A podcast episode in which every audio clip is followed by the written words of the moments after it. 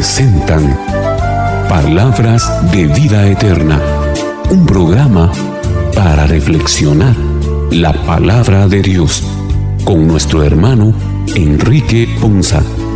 Señor, ¿a quién iremos? Solo tú tienes palabras de vida eterna.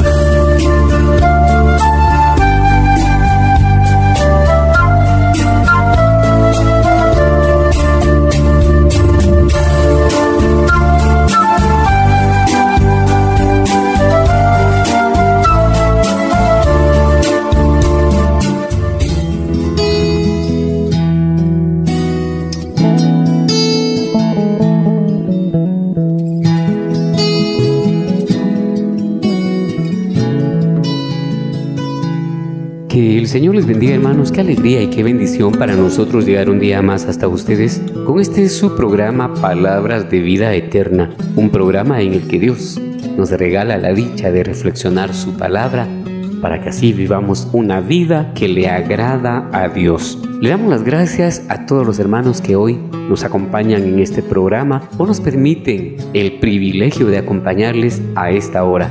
También le damos gracias y la más cordial bienvenida a todos los hermanos que hoy participan con nosotros reflexionando la palabra de Dios. Y por supuesto, agradecemos a Dios Todopoderoso que nos permite ese privilegio de ser instrumentos de bendición en medio de su pueblo a través de estas reflexiones que nos cambian, que nos transforman y nos indican el camino para tener una vida que le agrada a Dios. Iniciemos entonces nuestro programa de el día de hoy, hermanos, encomendándonos a Dios y para ello nos cubrimos con la sangre de Cristo en el nombre del Padre, del Hijo y del Espíritu Santo. Amén. Ven Espíritu Santo, llena los corazones de tus fieles y enciende en ellos el fuego de tu amor. Envía, Señor, tu Espíritu para que renueve la faz de la tierra y nuestras vidas. Oh Dios, que llenaste los corazones de tus fieles con la luz de tu Espíritu Santo, concédenos que guiados por este mismo Espíritu, vivamos con rectitud y gocemos siempre de tu consuelo. Te lo pedimos, Padre amado, por Jesucristo nuestro Señor. Amén. En nuestro programa del día de hoy, Estamos celebrando juntamente con la iglesia el quinto domingo de Pascua, tiempo de alegría en el Señor. Nuestro gozo ha empezado aquí, pero Cristo nos revela que habrá una nueva creación al fin del mundo. Mientras, tenemos que continuar la misión de Cristo aquí en la tierra, amándonos unos a otros. Unidos con Cristo, roguemos por una unión más profunda y sincera y dispongámonos en nuestros corazones para reflexionar la palabra de Dios en nuestro programa del día de hoy. La primera lectura tomada del libro de los Hechos de los Apóstoles, escucharemos el relato de la primera misión de Pablo y Bernabé. Ellos regresaron a su gente exhortándolos a perseverar en la fe y subrayando las tribulaciones que vendrán, pero sobre todo contaron lo que Dios había hecho por medio de ellos y que es importante en la vida de la comunidad. Pongamos atención a la primera lectura. Lectura del libro de los Hechos de los Apóstoles. En aquellos días volvieron Pablo y Bernabé a Listra, Iconio y Antioquía, y ahí animaban a los discípulos y los exhortaban a perseverar en la fe diciéndoles que hay que pasar por muchas tribulaciones para entrar en el reino de Dios. En cada comunidad designaban presbíteros y con oraciones y ayunos los encomendaban al Señor, en quien habían creído.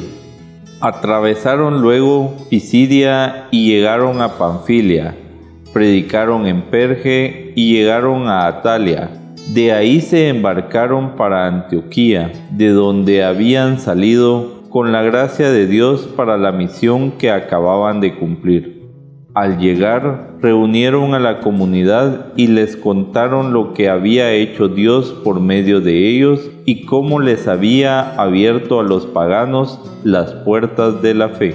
Palabra de Dios. Te alabamos, Señor.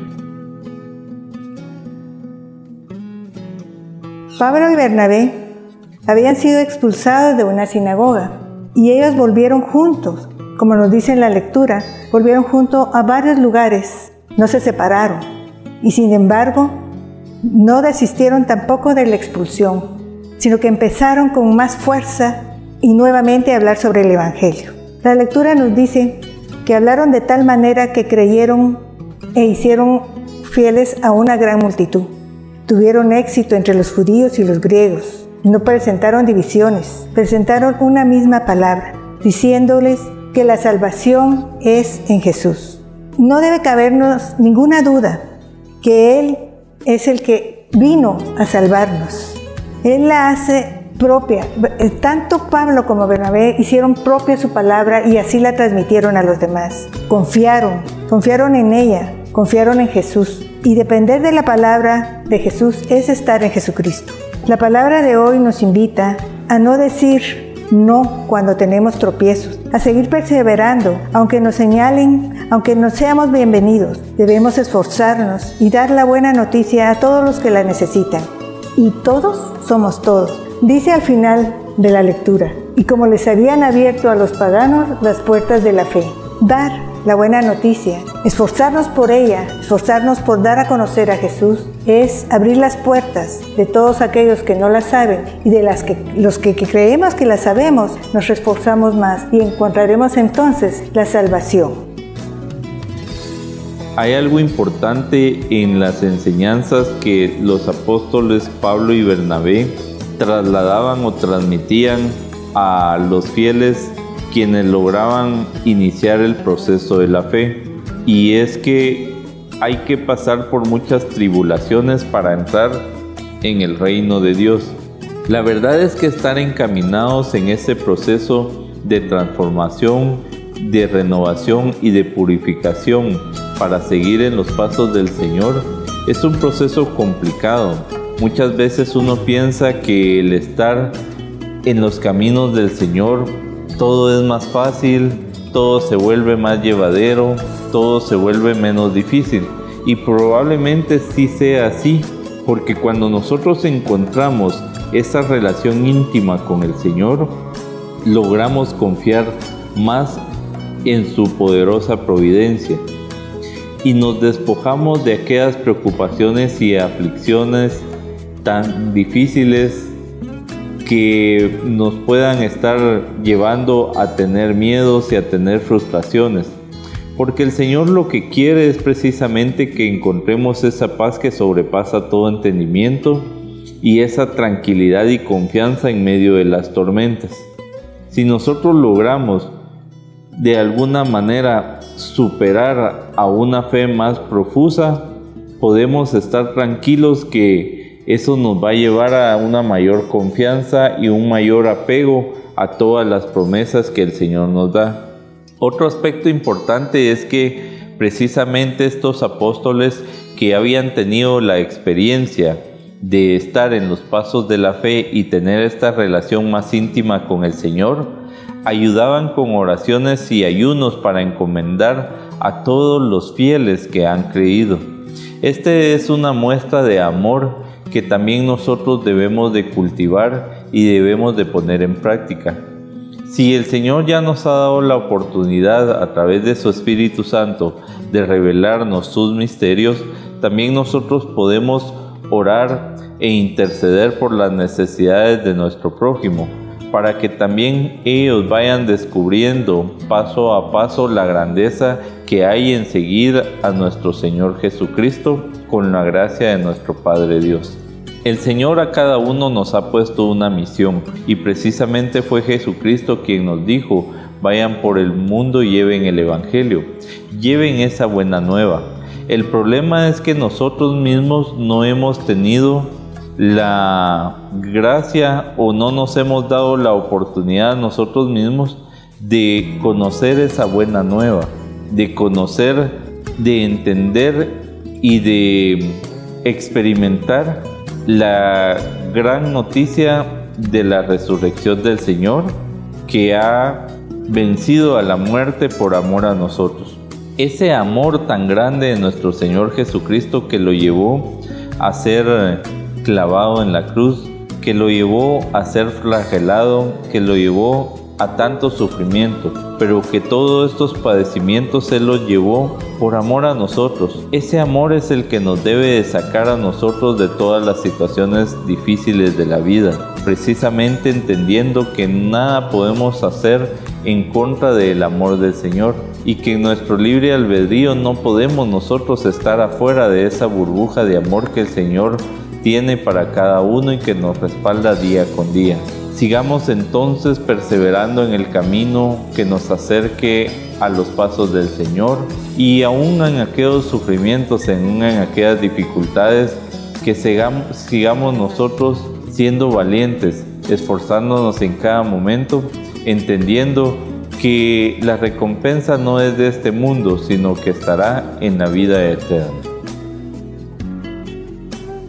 En esta primera lectura encontramos cómo Pablo iba formando a Bernabé y le iba dando todas las enseñanzas que él había aprendido, pero vemos en primer lugar una actitud, esa actitud que tienen ellos de poder compartir con los demás y que les van exhortando a cómo deben de ir creciendo en su fe de ir creciendo en su discipulado, de ir creciendo en su apostolado. Pero algo muy importante es el hecho de que no basta tener la mejor actitud para llegar al cumplimiento a cabalidad de ese compromiso con el Señor, porque nosotros podemos tener toda la mejor actitud del mundo y toda la mejor disposición del mundo, pero es importante también tomar acción, porque de nada nos sirve tener toda esa actitud y toda esa disponibilidad si no ponemos en acción, si no comenzamos a, a hacer las cosas. Y eso viene bien demostrado hoy en cuanto nos presenta la lectura que además de la exhortación a la perseverancia en la fe, ellos también enseñaron por medio de la oración y el ayuno aquello que les era encomendado al Señor. Y eso es algo muy importante, de verdad, que el mismo Jesús a lo largo de los evangelios nos lo enseña en más de una oportunidad. Siempre nos recuerdan que es bien importante y fundamental mantenernos en oración porque la oración ciertamente es esa fuerza que a nosotros nos inyecta el valor, la confianza, la esperanza para seguir adelante, para tener la certeza de lo que estamos haciendo tiene un porqué y va a dar un fruto en algún momento, que muchas veces nosotros tal vez nos desesperamos y, comenzamos a pensar y a dudar de que si lo que estamos realizando va a dar fruto o está teniendo un fruto. A eso no le debemos de poner nosotros mayor importancia, sino realmente a la confianza que debemos de tener, de que, y como lo dice también el libro de los Proverbios, que todo lo que emprendamos lo pongamos en las manos del Señor y se lo pidamos en oración para que tengan fruto y para que se realicen bajo la bendición de Él. Entonces eso es muy importante, no olvidar la oración en medio de nuestro servicio. Y por último, vemos también hoy en esta lectura cómo nuestro testimonio es fundamental para poderle dar vida a esa acción que estamos teniendo y también a esa actitud que nosotros tenemos. Porque dice al final de la lectura que al llegar, al regresar de la misión que había cumplido Pablo y Bernabé, se reunieron con su comunidad y comenzaron a contar todo lo que ellos habían podido hacer en nombre del Señor todo aquello que Dios les había permitido hacer y cómo los había utilizado como instrumentos, como siervos. Y esa es la parte bien importante también a la que nosotros estamos llamados, a poder compartir nuestro testimonio, a poder compartir con los demás todas esas experiencias que el Señor nos permite tener, no para vanagloriarnos de nuestras capacidades, sino por el contrario, para que nuestros demás hermanos también puedan animarse para que también nuestros demás hermanos se sientan en cierta manera exhortados a querer ellos también formar parte de ese grupo que le, que sirve al Señor, ese grupo por el cual el mismo Señor se basa y se sirve para poder obrar en la vida de nuestros demás hermanos. Y eso realmente es muy satisfactorio y es muy gratificante porque honestamente, ¿quiénes somos nosotros? Para que el Señor se fije en nosotros y nos dé todas esas misiones. Pero sin lugar a duda, Él ve algo en nosotros, se encuentra algo en nosotros en lo que le podemos servir y ahí está, ahí está.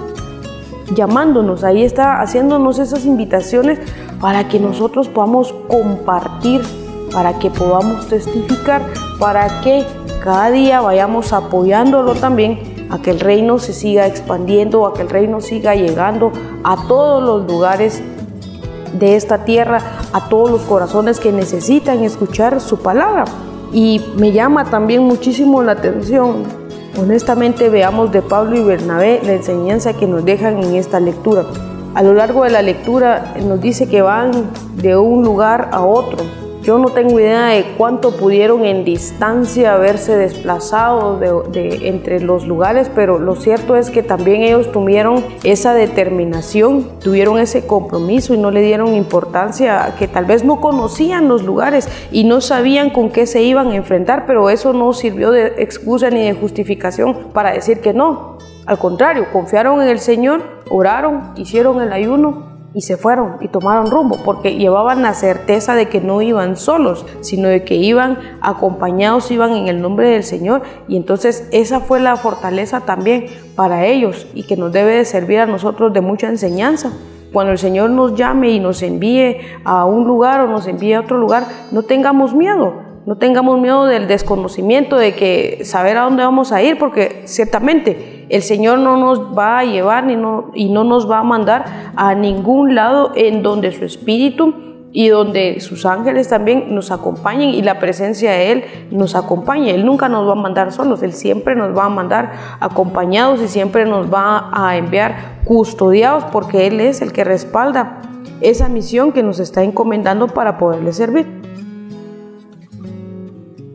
En la primera lectura vemos que hay tres cosas muy importantes, las actitudes, la unión y el testimonio. La actitud de querer apoyar, exhortar, perseverar en la fe y a pesar de que todas las tribulaciones que ellos vivían y todos los procesos que ellos vivían estaban siempre con la actitud de predicar, siempre con la actitud como maestros y enseñadores, a pesar de las tribulaciones no olvidaron nunca sus deberes de ministros y ellos entendían que este proceso lo llevaba en una oración más constante y entonces entendían que a través de, esos deberes como ministros ellos podían edificar a los demás y se edificaban a sí mismos y lograban eh, tener una estabilidad emocional, mental y espiritual que era lo que necesitaban para alcanzar las, las ganancias a través de la pérdida. Como si ellos daban todo lo que podían, externaban todo lo que podían, apoyaban todo lo que podían, ayunaban todo lo que podían y sin embargo a veces eran perseguidos, a veces eran tribulados, a veces eran angustiados, pero no les importaba perder eso con tal de establecer y estabilizar la edificación de los demás a través de creer en la operación y en la obra de Cristo Jesús en sus vidas.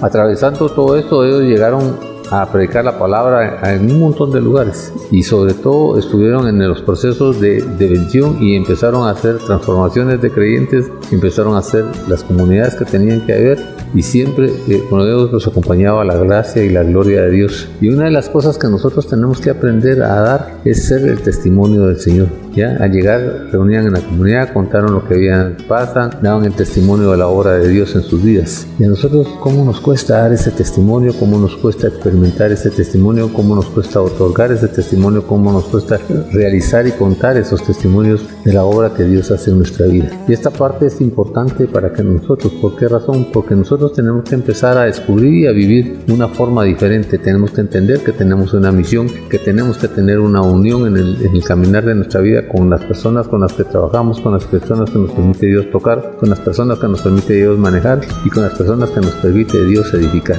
Pero sobre todo lo más importante de lo que arrastra es el testimonio que nosotros podamos dar en nuestra vida, porque con el testimonio nosotros logramos convencer, llevar, restaurar y evidenciar la gloria de Dios en nosotros.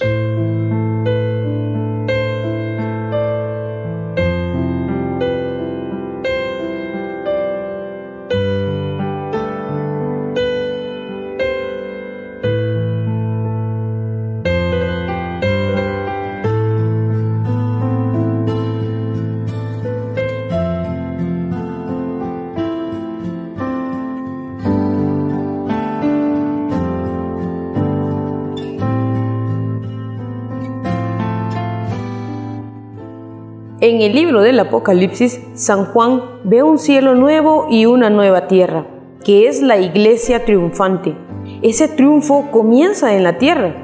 Dios convive con nosotros y espera el fin de nuestra noche en la tierra para llenarnos de alegría.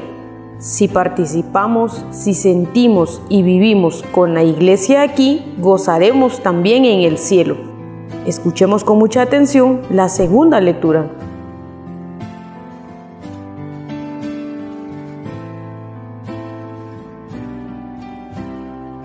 Lectura del libro del Apocalipsis del apóstol San Juan. Yo, Juan, vi un cielo nuevo y una tierra nueva, porque el primer cielo y la primera tierra habían desaparecido y el mar ya no existía. También vi que descendía del cielo desde donde está Dios la ciudad santa, la nueva Jerusalén, engalanada como una novia que va a desposarse con su prometido. Oí una gran voz que venía del cielo que decía, Esta es la morada de Dios con los hombres, vivirá con ellos como su Dios y ellos serán su pueblo. Dios les enjugará todas sus lágrimas, y ya no habrá muerte ni duelo, ni penas ni llantos, porque ya todo lo antiguo terminó entonces el que estaba sentado en el trono dijo, ahora yo voy a hacer nuevas todas las cosas. Palabra de Dios, te alabamos Señor. En la lectura del Apocalipsis de San Juan es algo maravilloso porque podemos ver lo que viene después. Sin embargo, para llegar a eso, lo primero que debemos de ser es fieles a Dios y caminar de su mano. Y una de las cosas que tenemos que hacer a un lado de nuestra vida, por ejemplo, es la idolatría. Idolatrar el dinero, idolatrar a personas, ya no digamos más, más profundo y más peligroso, tener otros dioses, porque lo que quiere Él es que nosotros nazcamos a una nueva vida. Pero para llegar a esa nueva vida no es fácil. Solamente naciendo de nuevo podemos realizar, ayudar más bien a que se pueda realizar la obra que Dios tiene para cada uno, porque Él no quiere que nos perdamos, al contrario, a pesar de que hayan cosas tan difíciles de resolver en este mundo, Él quiere que nosotros no le temamos a lo desconocido ni al futuro porque todo está en manos de Él. Y Él es el que nos llama a una conversión, a un camino diferente de vida, a paso a paso, pero sin parar, porque no podemos darnos el lujo de decir voy a caminar un mes con Jesús y después me voy a hacer a un ladito y vuelvo a ser el que era el mismo de antes. No, porque nunca dejamos de ser acechados en la vida. Él se hizo hombre y tuvo una experiencia aquí con nosotros y Él nos conoce y sabe de todo lo que nosotros pasamos en este mundo. Sin embargo, hay grandes promesas para nosotros. Él nos pide que no tengamos miedo, que vamos de su mano, que vale la pena vivir una vida espiritual, acercarnos y apreciar los sacramentos que nos brinda, que debemos vivir en oración, escuchar su voz a través de su palabra pero lo más importante, hacer la vida. Él es el único que nos puede librar, que nos puede salvar, que nos puede llevar a ese mundo nuevo y tierra nueva y cielo nuevo. Empieza la lectura diciendo que Juan vio un cielo nuevo y una tierra nueva. Juan era el discípulo amado. Él se sentía amado por el Señor. Y si nos sentimos amados por el Señor, si vivimos en el amor del Señor, entenderemos esta lectura. El Señor nos amó primero a pesar de todos nuestros defectos, a pesar de todas nuestras carencias, de todas nuestras debilidades humanas. Él es el que hizo todo nuevo. Al igual que en Juan, el Señor puede actuar en nosotros, pero tenemos que ser sus discípulos, tenemos que creer en Él, tenemos que amarlo para llegar a encontrar en esa relación con Él, en vivir con Él, ese modo de amor del Señor encontrar en su enseñanza, en su caminar, todo lo que Él nos quiere dar. El pasado lo deja atrás, porque dice que el primer cielo y la primera tierra se habían desaparecido. Todo con el Señor es nuevo, todo con el Señor empieza nuevamente y empieza bien. Él dice, ahora yo voy a hacer nueva todas las cosas. En la pesca milagrosa, Pedro decidió, él decidió que iba a ir a pescar y no obtuvo nada. Vio al Señor, le obedeció al Señor, le hizo caso y sucedió una pesca como nunca en su vida. Fue la pesca milagrosa, pero fue tan maravillosa porque estaba el Señor en él, estaba obedeciendo, estaba haciendo lo que el Señor le decía. El Señor le dijo, volteate y pesca a la derecha. Y él obedeció y recibió bastantes bendiciones, una abundante y gran pesca que alcanzó para todos los demás. En esta revelación al apóstol San Juan podemos ver precisamente esa recompensa que se hablaba en la primera lectura. Y al poder ver lo que nos espera si seguimos los pasos del Señor en obediencia hacia Él, si nos esforzamos día a día, si damos frutos abundantes de amor, de compasión, de benevolencia ante cada uno de nuestros prójimos necesitados, esto es lo que está por venir para nosotros. Por eso precisamente el Señor quiere transformar nuestras vidas, quiere que derrotemos nuestra mundanidad y quiere que derrotemos todos aquellos sentimientos que van en contra de su plan divino de salvación. El Señor hoy nos da una muestra, imaginemos una pequeña muestra de lo venidero, una pequeña muestra de su ofrecimiento, de su promesa, de cómo estaremos en la vida eterna en sus brazos, de poder disfrutar que ya no habrá llanto, ya no habrán dificultades, ya no habrá penas ni miedos, sino que solo habrá alegría, felicidad, gozo y paz en nuestras vidas. El Señor quiere que entendamos que Él está sentado junto al trono de nuestro Padre y que Él es el que transforma nuestras vidas. Por eso la grandeza de Jesucristo que se hizo hombre, para sufrir las penalidades por las cuales nosotros los hombres sufrimos. Recordemos que Él fue tentado como nosotros somos tentados en cada momento. Él fue latigado, fue flagelado, fue herido, fue golpeado, fue escupido y fue hecho lo peor que se le podía hacer a un hombre en esa época, hasta llevarlo a una muerte en cruz, una muerte tan dolorosa y difícil. Y precisamente por eso es que nosotros los hombres tenemos esa mayor cercanía con nuestro Señor Jesucristo, porque Él nos entiende. De verdad cuando Él quiere transformarnos a una vida nueva, a una vida más espiritual, a una vida donde dependamos de su amor y de su providencia, Él quiere también que entendamos que solo en Él hay salvación y que Él ya experimentó todas las dificultades del mundo y por eso precisamente es que Él nos entiende.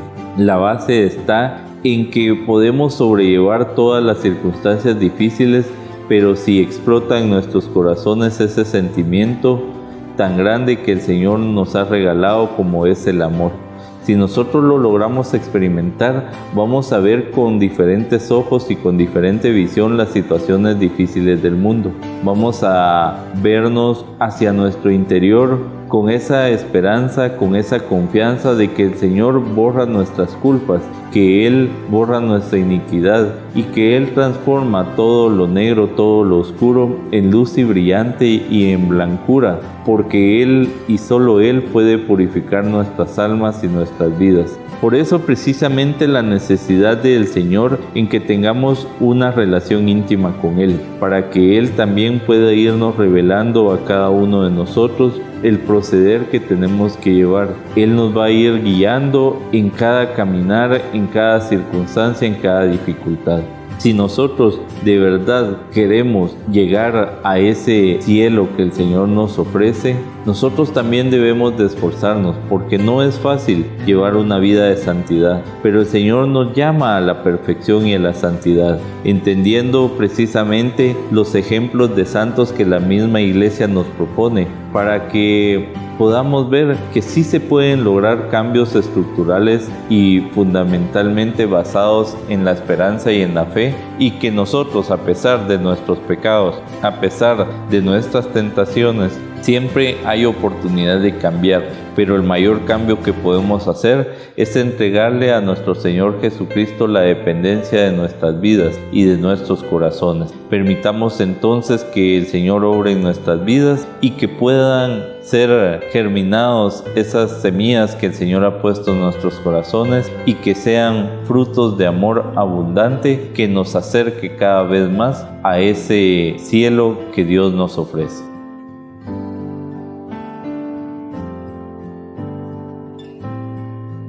La lectura del libro del Apocalipsis en este domingo nos representa y nos refleja una lectura en la cual nos habla sobre una nueva vida, nos habla sobre un nuevo comienzo y ese es el, nuevo comienzo que muchos de nosotros hemos tenido la oportunidad de, estar en ese proceso. Y es que definitivamente en, en, la conversión nosotros tenemos un antes y tenemos un después, pero acá lo importante es que cuando ya hemos iniciado ese proceso, definitivamente comenzamos a vivir nosotros en un nuevo ambiente, comenzamos a vivir en una nueva atmósfera, comenzamos a vivir realmente una nueva vida. Y esa es la parte que nosotros hoy debemos de realmente poder pensar, reflexionar y poner en práctica. Muchas veces, lamentablemente, por nuestro, nuestra misma debilidad humana, pienso yo, nos cuesta salir del pasado, nos cuesta creer que cosas nuevas van a comenzar a suceder, nos cuesta creer en, en las cosas buenas que nos comienzan a pasar cuando decidimos caminar de la mano del Señor. Y a veces ese impasse entre soltar el pasado y, comenzar a tomar el futuro y vivir nuestro presente no nos permite llegar a, a descubrir esta nueva vida que Dios nos quiere dar esta nueva vida donde, como lo dice claramente hoy la palabra, no hay, ya no hay sufrimiento, ya no hay dolor, todo eso se termina. Ahora, hay que tener cuidado en, no tener una malinterpretación con esto. Eso no significa que nuestra vida comience a ser color de rosa y que no vamos a tener ningún problema y todos los problemas que teníamos se resuelven con un tronido de dedos de la noche a la mañana en un abrir y cerrar de ojos. Eso no es así. Como bien lo, lo recordaba la primera lectura, el camino del Señor de verdad es, es difícil es difícil, no es nada fácil, porque te reta a ir en contra, en totalmente contra toda la corriente que te presenta el mundo. Comienzas a tener una vida que, que, va totalmente opuesta a todo lo que te ofrece este mundo y eso es lo que lo hace difícil, pero únicamente si no estás dispuesto a soltar todo lo que te ofrece el mundo. Pero si estás dispuesto a soltar lo que te ofrece el mundo, entonces realmente no es difícil, se vuelve mucho más fácil. Todo depende de la perspectiva y del punto de vista desde cual veamos las cosas. Pero acá lo importante es eso, el Señor nos recuerda, hay una nueva vida en Cristo, hay un nuevo comienzo y nosotros debemos de apostarle a eso o es lo que deberíamos realmente porque honestamente quienes hemos tenido que pasar por procesos difíciles y complicados a lo largo de nuestra vida y cuando esas experiencias han sido sin conocer al Señor y otra experiencia ya conociéndolo a Él, podemos testificar que de verdad incluso las situaciones más complicadas las podemos sobrellevar de una manera más tranquila, las podemos llevar con cierta aceptación que nos permite ya no ver todo con dolor, ya no ver todo con llanto, sino que en medio de, de, todas esas situaciones encontramos un propósito, en medio de todas esas situaciones encontramos un porqué, encontramos que tiene todo un sentido. Y hacemos una realidad de nuestra vida, lo que nos dice San Pablo en Romanos 28, que en todo lo que el Señor interviene siempre es para nuestro bienestar, aún en la muerte de una persona amada, aún en la enfermedad terminal de una persona a quien nosotros amamos y tal vez es parte de nuestra familia o que es alguna amiga o amigo de nosotros. De verdad, aún en medio de eso encontramos que hay un proceso de bendición, pero esto solo lo podemos descubrir cuando realmente comenzamos a tener esa nueva vida, cuando comenzamos a aceptar esa nueva vida y entonces ahí se hace una realidad, que en esa nueva morada Dios vive con nosotros y como parte de, sus hijos, como parte de su pueblo, aprendemos a ver desde el punto de vista o desde el ojo de Dios comenzamos a ver todo eso y entonces comprendemos aquello que para el mundo es incomprensible. Entonces comenzamos a vivir alegres incluso en momentos tal vez de tristeza. Comenzamos a, vivir con paz tal vez en medio de una tormenta, pero eso es algo que no nos lo da el mundo, eso es algo que solo nos lo puede dar Dios, es algo que solo lo descubrimos cuando comenzamos a ser parte de esa morada que Él hoy nos quiere ofrecer. Entonces, por eso Él nos dice al final de la lectura, ahora voy a hacer nuevas todas las cosas. Y eso solo es posible si nosotros lo permitimos. Pero para eso, un paso muy importante que debemos de dar es soltar el pasado, es soltar todo aquello a lo que todavía nos aferramos, todo aquello que todavía nos carga y nos produce un peso y nos permite ir con pasito más lento porque nos cuesta, porque nos cansa, porque nos fatiga. Pero si nosotros decidimos hoy soltar todo eso, vamos de verdad a dejarlo hacer que Él haga todas esas cosas nuevas, que todo cambie, que todo comience a cambiar, que todo comience a ser diferente, pero esa decisión no la tiene Él. Esa decisión es únicamente de cada uno de nosotros el querer aceptar o no, el querer comenzar a tener esa nueva experiencia, poder descubrir esa nueva experiencia. Solo la determinamos cada uno de nosotros con nuestras decisiones y con nuestras acciones. En la segunda lectura, Juan nos da una visión bien maravillosa y recibe una promesa de Jesús resucitado, coronado y en el trono a la, a la diestra del Padre. Y nos hace una promesa que es grande, maravillosa, que nosotros tenemos que aprender a vivir, tenemos que aprender a encontrar y tenemos que aprender a descubrir. Primero que estando con Él la tristeza terminará, la muerte será vencida, el dolor se, que se quitará y que todas las promesas divinas se harán cumplir en nuestra vida. Y por eso Él dice, Él les enjugará toda lágrima de los ojos. Ya no habrá muerte, ni llanto, ni lamento, ni dolor, porque las primeras cosas han dejado de existir. Y dice ahí, y Él se manifiesta, dice, aquí sentado en el trono al lado del Padre, usando de testimonio al Padre, nos hace esa gran promesa y nos reta a que nosotros vivamos. Yo hago nuevas todas las cosas. Yo hago nuevas todas las cosas. Y cuando Él te promete que las cosas las quiere hacer nuevas, tenemos que tener la certeza de su grandeza, de su fidelidad y la seguridad de la certeza de las palabras de Cristo Jesús. Y es una de las promesas más grandes y maravillosas porque todavía nos dice que las escribamos porque estas palabras son verdaderas y dignas de confianza en nuestra vida. Entender el propósito, el objetivo de lo que Jesús hace entender cómo lo va a llevar, entender cómo lo va a obrar y entender cómo lo vamos a alcanzar para que la gloria de Dios pueda ser revelada, dirigida y conducida en el proceso de nuestra vida. Esta parte es fundamental, esta parte es importante porque si lo declaramos Señor, lo declaramos Mesías y entendemos que Él está al lado del trono, va a cumplir esta promesa y nos reta a que la escribamos, a que la meditemos, a que la vivamos, porque dice, son palabras dignas y de confianza en tu vida.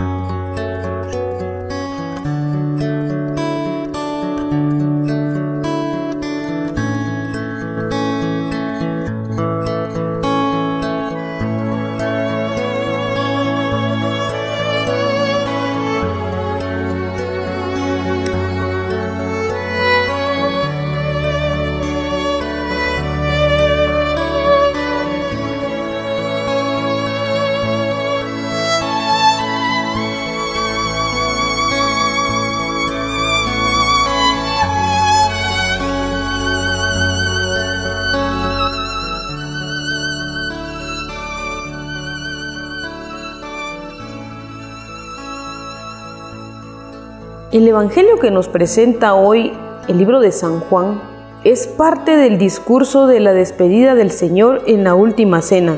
Cristo fue glorificado a través de su pasión y muerte. Lo mismo va a pasar con su iglesia. Él nos da un mandamiento nuevo, el amor mutuo. Escuchemos con mucha atención la lectura del Santo Evangelio. Lectura del Santo Evangelio según San Juan. Gloria a ti, Señor. Cuando Judas salió del cenáculo, Jesús dijo, Ahora ha sido glorificado el Hijo del Hombre y Dios ha sido glorificado en él. Si Dios ha sido glorificado en él, también Dios lo glorificará en sí mismo y pronto lo glorificará. Hijitos, Todavía estaré un poco con ustedes. Les doy un mandamiento nuevo, que se amen los unos a los otros como yo los he amado. Y por este amor reconocerán todos que ustedes son mis discípulos. Palabra del Señor. Gloria a ti, Señor Jesús.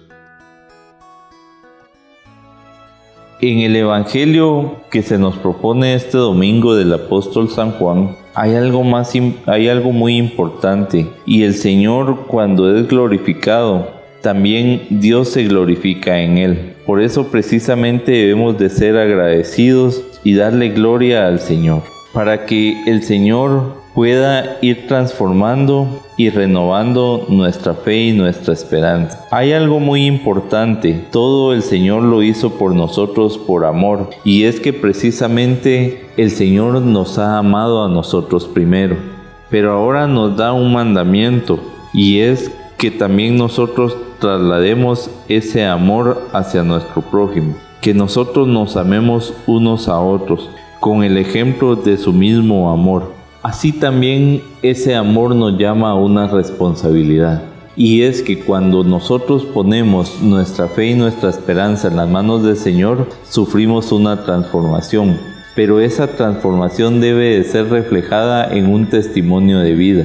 Muchas veces nosotros decimos, no importa qué piensen los demás de mí, lo que importa es lo que yo piense de mí mismo. Y probablemente haya alguna razón de ser pero también debemos de encontrar precisamente acá que a nosotros nos reconocen por nuestros actos y con solo el reflejo en nuestros rostros nosotros podemos dar a entender cuánto de Jesucristo hay en nuestras vidas, cuánto estamos permitiéndole al Señor que nos guíe y cuánto hemos logrado transformar de nuestro interior. Si nosotros realmente no estamos dando un testimonio real del amor de nuestro Señor Jesucristo, entonces ¿qué testimonio estamos dando? Si no nos reconocen por medio del amor que nosotros damos, entonces ¿por qué nos reconocen? Y es ahí donde cabe la importancia que dicen las demás personas de mí, porque probablemente muchos no aceptamos la crítica, porque en algunas ocasiones las críticas son destructivas, pero sí debemos de poner oídos a esas críticas constructivas y darle cabida a poder de verdad hacer cambios estructurales. Por eso precisamente el Señor dice que nosotros somos como aquellos sepulcros blanqueados, que solo maquillamos nuestro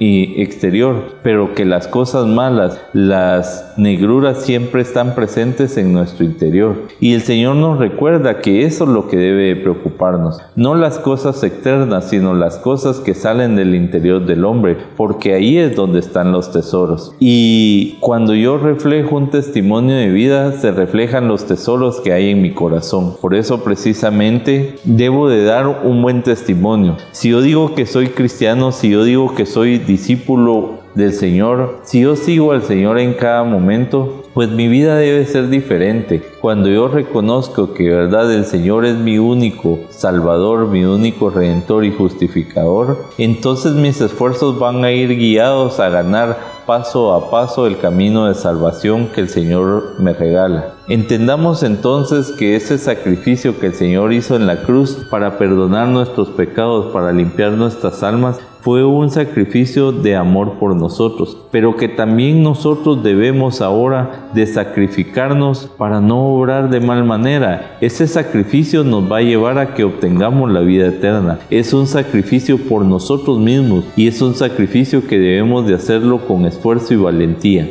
Así nosotros podemos dar esos frutos abundantes que el Señor quiere que demos, esos frutos de amor y que nuestro rostro, que nuestra mirada refleje el amor del Señor. Cuando el Señor dice, no se da un, no se enciende una vela para esconderla debajo de la cama o debajo de una caja, sino al contrario, para ponerla en alto y que alumbre, es precisamente porque el Señor quiere alumbrar a través de nuestras vidas. Pero si nosotros escondemos la maravillosa luz de su divinidad, que nos ha regalado, entonces no podemos brillar con luz propia. Debemos de entender entonces que la dependencia de nuestro Señor es brillar, pero brillar a través de la luz de nuestro Señor Jesucristo. Y entonces podemos iluminar no solo nuestro camino, sino el camino del prójimo para ayudar también a que otras personas lleguen a la salvación tan anhelada, esa salvación que el Señor nos ha regalado gracias a su sacrificio de amor. El Evangelio de la liturgia de hoy es bien corto, es pequeño, pero la enseñanza que encierra es muy grande. Tiene uno, de las, una de las citas bíblicas que muchos conocemos, creo que casi todos la conocemos y la hemos escuchado, sobre el mandamiento que nos da el Señor, ese mandamiento nuevo, que encierra el amarnos unos a otros.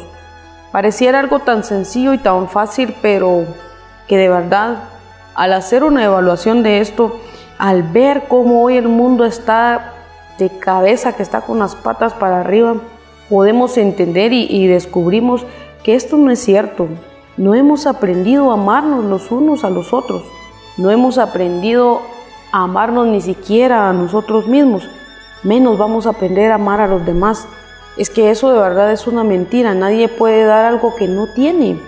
Esa es una realidad triste, de verdad es triste, porque yo como cristiano no he aprendido a amarme a mí mismo. Si yo como persona que conozco a Cristo no me esfuerzo y no he aprendido a amar a mis hermanos, ¿qué puedo esperar de aquellos que no han tenido un encuentro con Cristo? De verdad, es, es una situación bien crítica. Es una situación bien crítica y es bien triste y, también nos llama a un gran reto, especialmente a todos los que nos, nos, decimos llamar cristianos, porque vemos el mundo, un mundo que vive en una condición realmente de precariedad, un mundo donde lo último, donde lo último que sobra es el amor, incluso en nuestras propias comunidades, en nuestros propios grupos, hay carencia de amor y lo hemos cambiado por muchos sentimientos como el egoísmo, como la envidia, como eh, eh, levantar falsos testimonios de otros hermanos, la, vanidad, la soberbia, el orgullo. De verdad podemos citar un montón y hacer una gran lista de sentimientos que están lejos de ser aquello que Dios nos decía, aquello que Jesús nos decía, el amarnos los unos a los otros.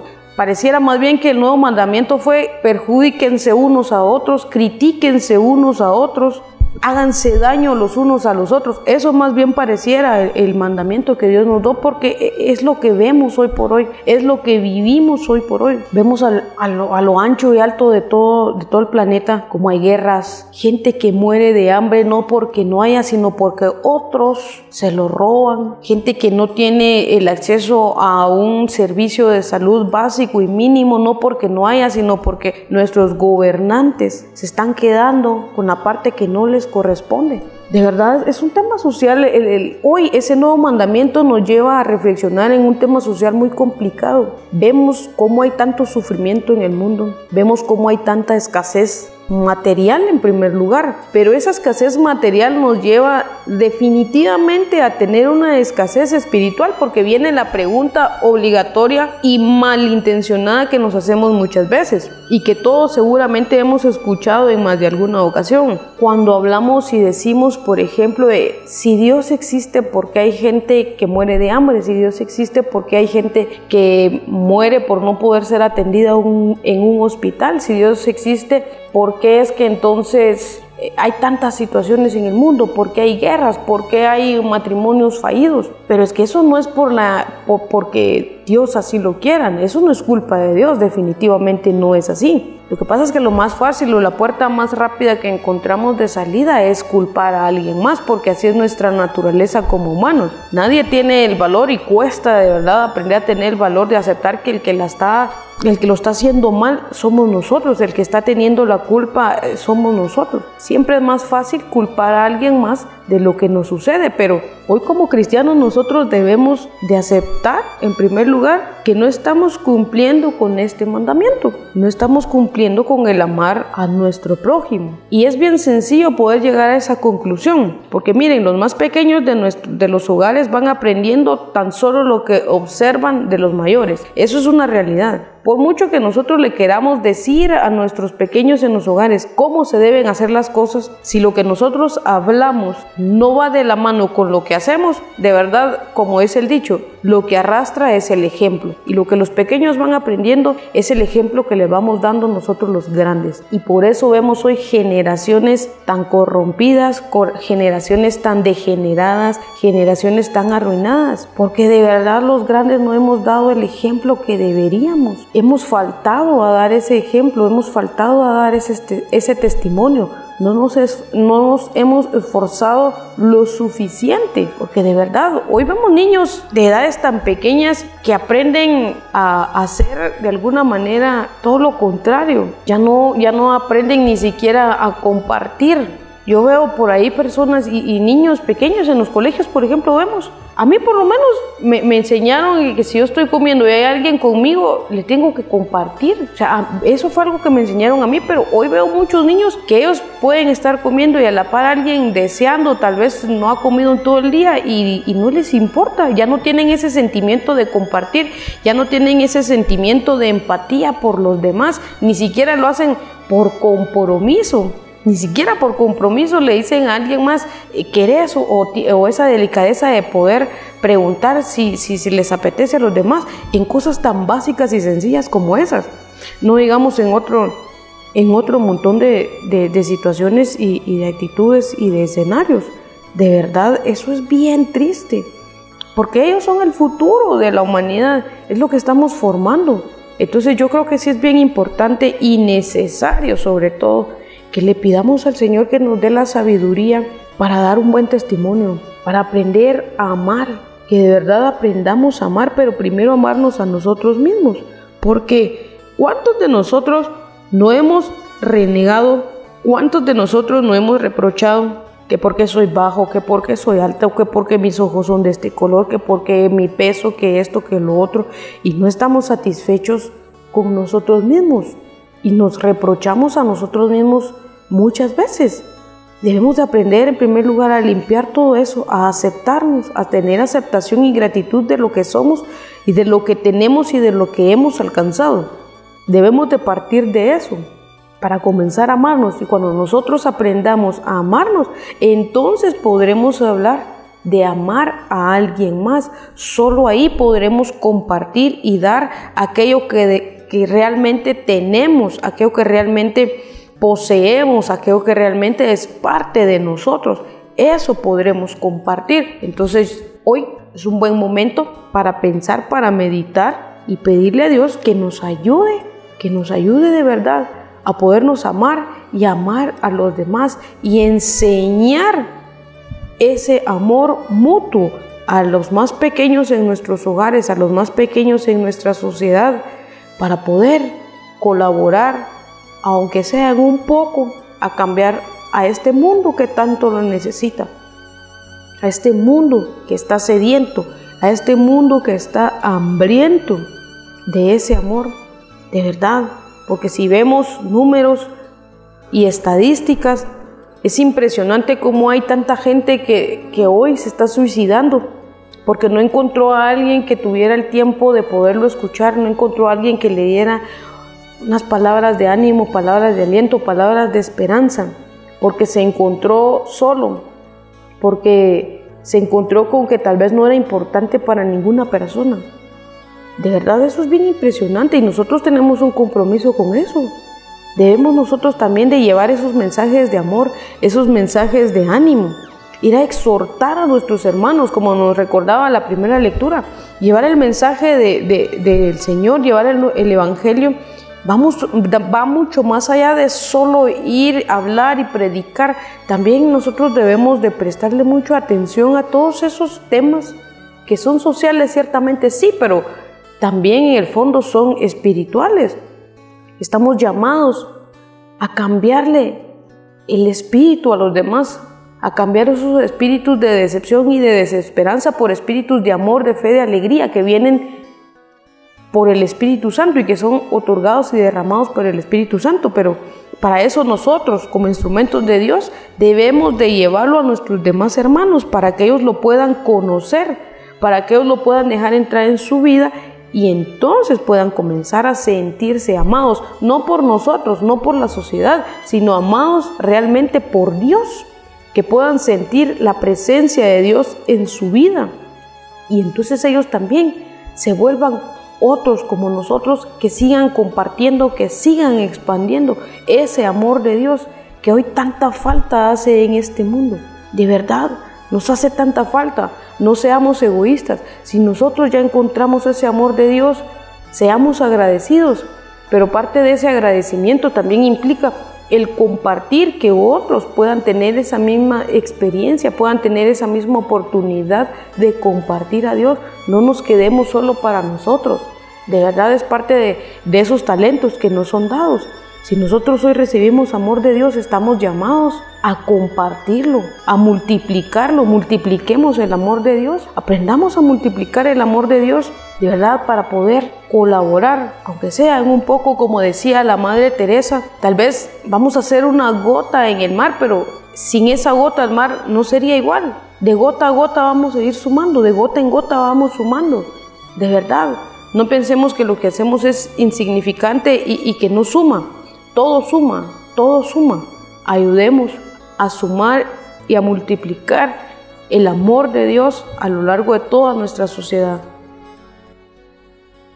Tenemos que entender a Jesús como el Hijo del Hombre, como Dios lo glorifica. Con esa serenidad Cristo Jesús nos manifiesta ese propósito, ese objetivo del Padre para con Él y que es un plan predestinado de la gloria y de la bendición y de la unción de Cristo Jesús como Hijo de Dios, como Hijo del Hombre y entonces predice también su partida y predice cómo va a realizar la obra y predice cuáles son las las fortalezas que vamos a encontrar y entender cómo va a ser el procedimiento de su victoria en la resurrección en la que va a ser levantado y exaltado como el Hijo de Dios, para cumplir lo que dice Filipenses, que es el nombre que está sobre todo nombre y que fue exaltado a la diestra, para que toda rodilla se doble en el cielo, en la tierra y en el infierno, y pueden tener el poder y la autoridad, como nos lo decía en la lectura anterior. Por eso es importante este nuevo mandamiento que es el mandamiento del amor y nos tenemos que aprender a amar, tenemos que aprender a entregarnos, tenemos que aprender a vivir, tenemos que aprender a desarrollarnos, tenemos que aprender a caminar y que es un amor, ese es un mandato, no es una decisión, es un mandato que quiere, ¿por qué? Porque en la medida que vivamos y experimentemos esto, tenemos que aprender cómo amarnos y entonces se nos va a amar, nos va a desarrollar y nos va a llevar. De este modo sabrán que somos discípulos de Dios, ¿por qué? Porque en lugar de dar rencores, en lugar de dar respuestas negativas, estamos, estamos dando amor, estamos dando expectativas, estamos dando bendición y estamos dando ilusión y esperanza en cada proceso de nuestra vida.